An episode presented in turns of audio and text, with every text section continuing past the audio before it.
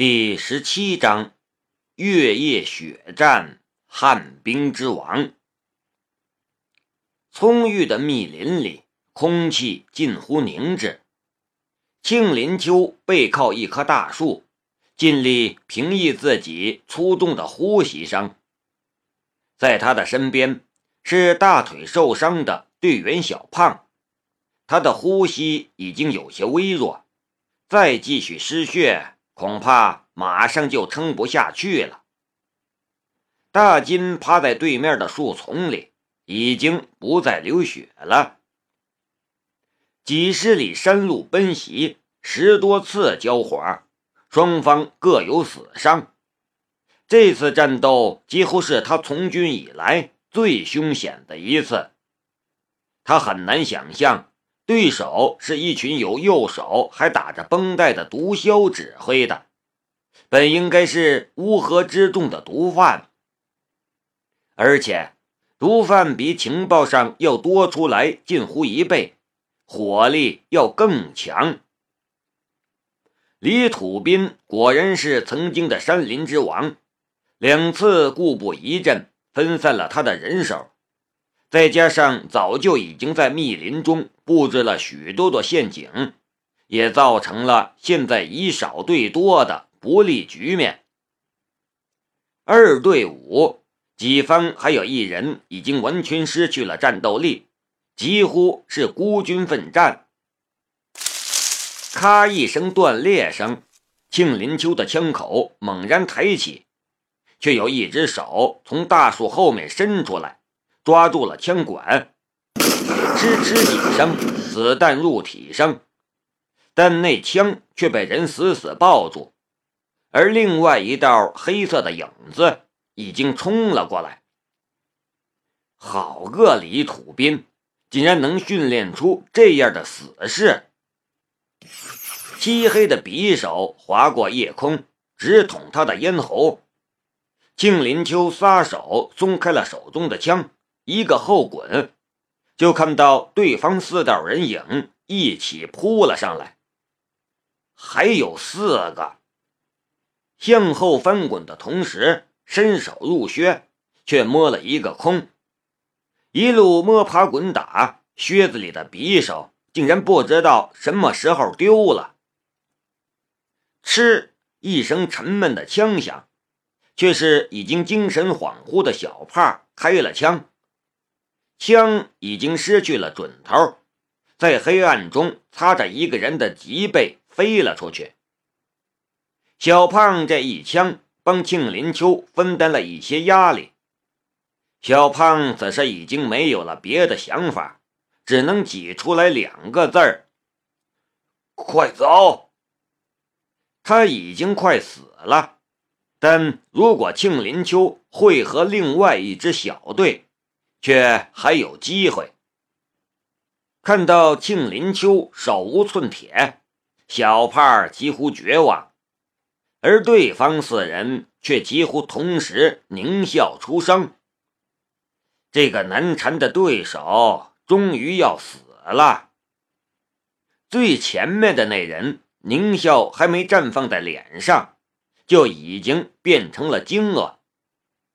一根树枝从他的胸口捅进去，捅穿了他的心脏，直透后背。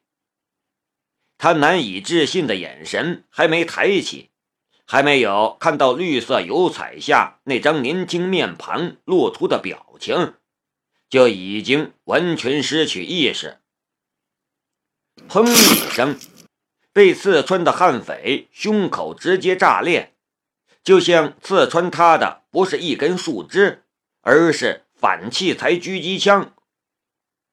一个飞溅的血肉之中，庆林秋抢步而上，手中的树枝不及抽出，直接横扫。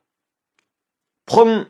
又是一声巨响，挂在树枝上的尸体就像是一团破布一般被甩了出去。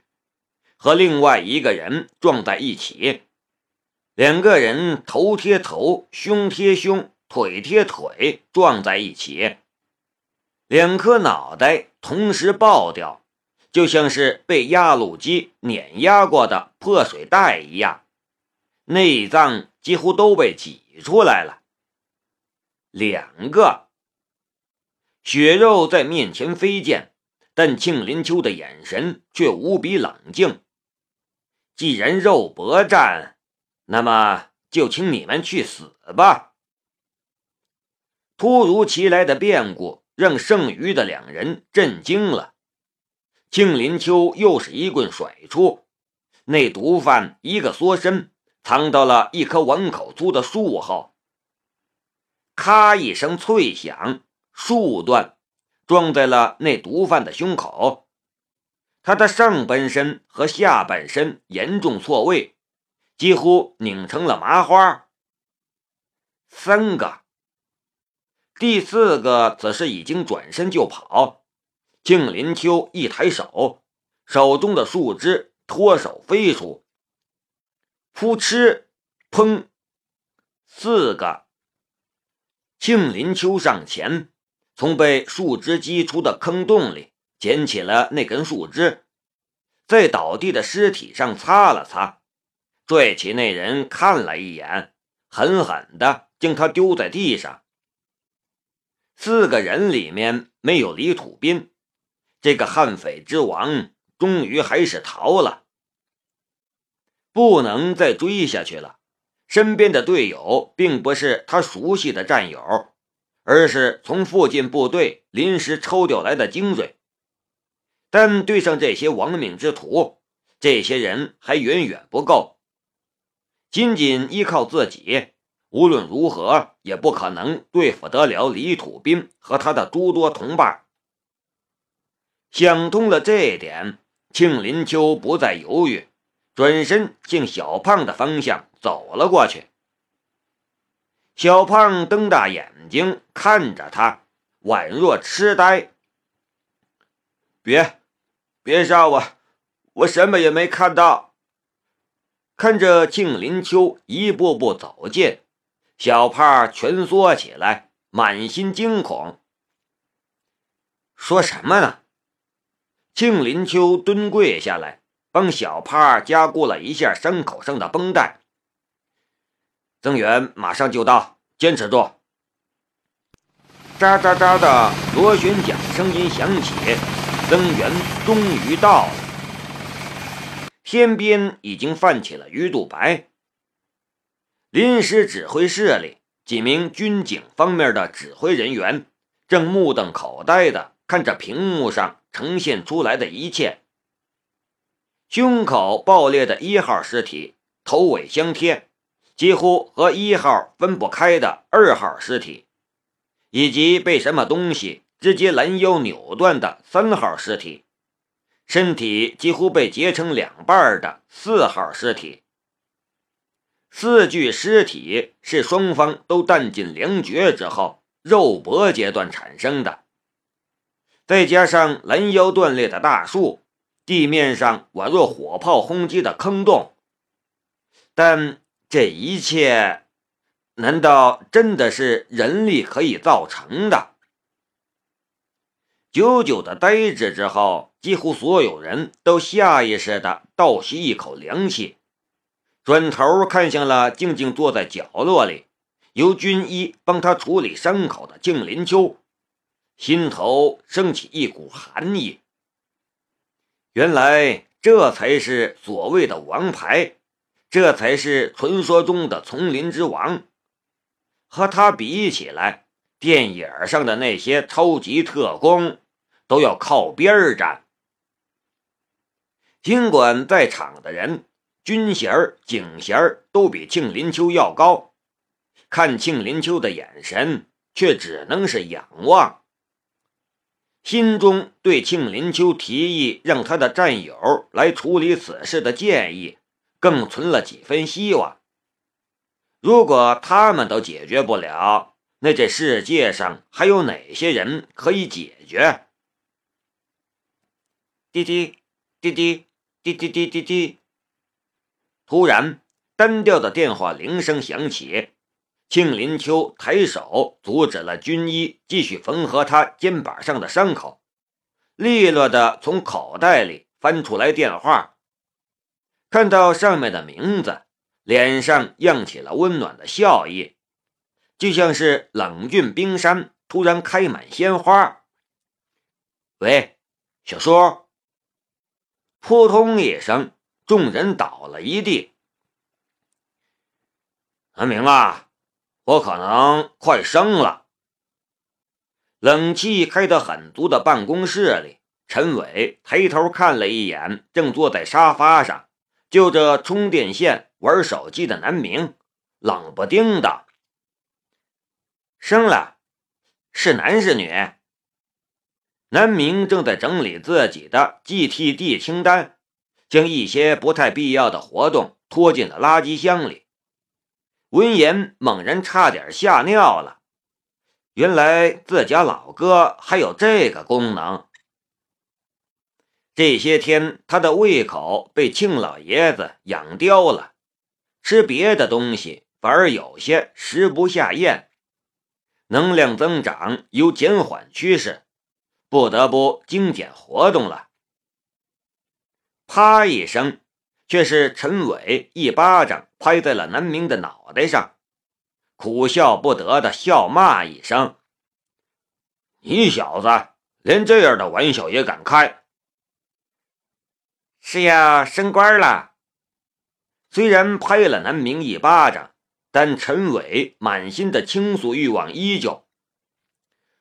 昨天陆书记打电话给我，说了三个选择。说着说着，陈伟的心中就有些感慨。若是别人哪里有这种好事儿，能升职就不错了，还三个职位随便选。也就是自己沾了这小家伙的光，才有这面子。但不论是陈伟抓住了悍匪李土斌，还是陈伟其他方面的工作表现，都当得上这个升职。再加上有陆二哥亲自关照，自然顺风顺水。哦，二哥打电话给你的，哪三个选择？这几天，南明时常会接到陆振国的电话，都是一些嘘寒问暖的闲话。但越是如此，就越显得陆振国和南明关系亲厚。不过这事儿，陆振国倒是不曾对南明说。第一个是升县局常务副局长，陈伟道。梁建强升政法委书记，没意外的话，过一两年我就是局长了。这个不错呀。第二个呢？南明睁大眼睛。这等于是硕博连读保送啊！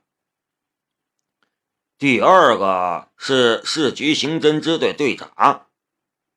陈伟不在这个问题上多做停留，接着说了第三个。